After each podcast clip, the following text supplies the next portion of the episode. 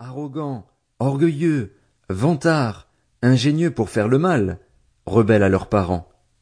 Dépourvus d'intelligence, de loyauté, d'affection, ils sont irréconciliables, sans pitié.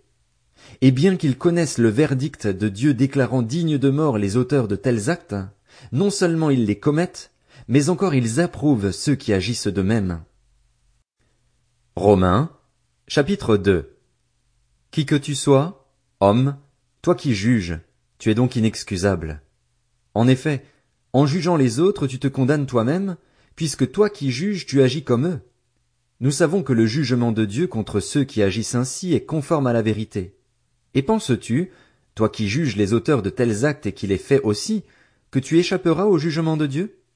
Ou méprises-tu les richesses de sa bonté, de sa patience et de sa générosité en ne reconnaissant pas que la bonté de Dieu te pousse à changer d'attitude?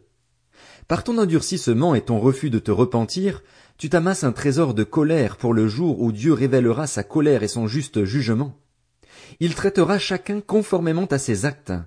À ceux qui, par leur persévérance à faire le bien, recherchent l'honneur, la gloire et l'incorruptibilité, il donnera la vie éternelle. Mais il réserve son indignation et sa colère à ceux qui, par esprit de révolte, rejettent la vérité et obéissent à l'injustice. La détresse et l'angoisse atteindront tout être humain qui fait le mal, le juif d'abord, mais aussi le non-juif. La gloire, l'honneur et la paix seront pour tout homme qui fait le bien, le juif d'abord, mais aussi le non-juif, car devant Dieu il n'y a pas de favoritisme. Tous ceux qui ont péché sans la loi périront aussi sans la loi, et tous ceux qui ont péché sous la loi seront jugés au moyen de la loi. En effet, ce ne sont pas ceux qui écoutent la loi qui sont justes devant Dieu, mais ce sont ceux qui la mettent en pratique qui seront déclarés justes. Quand des non-juifs qui n'ont pas la loi font naturellement ce que prescrit la loi, ils se tiennent lieu de loi à eux-mêmes, bien qu'ils n'aient pas la loi. Ils montrent que l'œuvre de la loi est écrite dans leur cœur, car leur conscience en rend témoignage et leurs pensées les accusent ou les défendent tour à tour. C'est ce qui paraîtra le jour où, conformément à l'évangile que je prêche, Dieu jugera par Jésus-Christ le comportement secret des hommes.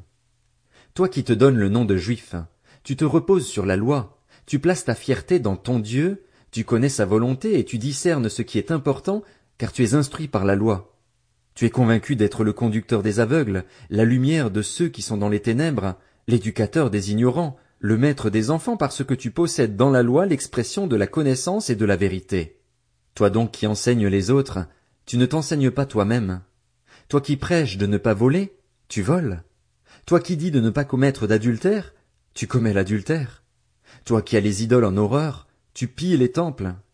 Toi qui places ta fierté dans la loi, tu déshonores Dieu en la transgressant. En effet, le nom de Dieu est blasphémé parmi les nations à cause de vous, comme cela est écrit. Certes, la circoncision est utile si tu mets en pratique la loi. Mais si tu la violes, ta circoncision devient incirconcision. Si donc l'incirconcis respecte les commandements de la loi, son incirconcision ne sera-t-elle pas comptée comme circoncision? Ainsi, l'homme qui accomplit la loi sans être circoncis physiquement ne te condamnera-t-il pas, toi qui la transgresses tout en ayant la loi écrite et la circoncision? Le juif, ce n'est pas celui qui en a l'apparence, et la circoncision, ce n'est pas celle qui est visible dans le corps.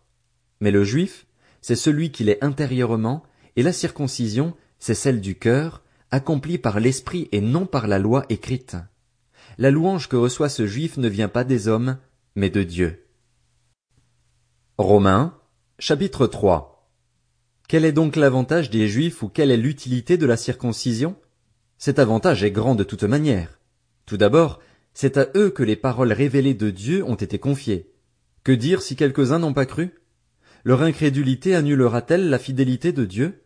Certainement pas. Reconnaissons que Dieu est vrai et tout homme menteur, comme cela est écrit. Ainsi tu as été trouvé juste dans tes paroles et tu triomphes dans ton jugement. Mais si notre injustice met en évidence la justice de Dieu, que dirons-nous? Dieu est-il injuste quand il déchaîne sa colère? Je parle ici à la manière des hommes. Certainement pas. Autrement, comment Dieu pourrait-il juger le monde? Et si mon mensonge fait d'autant plus éclater la vérité de Dieu pour sa gloire, pourquoi donc serais-je moi-même encore jugé comme pécheur? Et pourquoi ne ferions-nous pas le mal afin qu'il en résulte du bien? Quelques-uns, pour nous calomnier, prétendent que c'est ce que nous disons. La condamnation de ces gens est juste.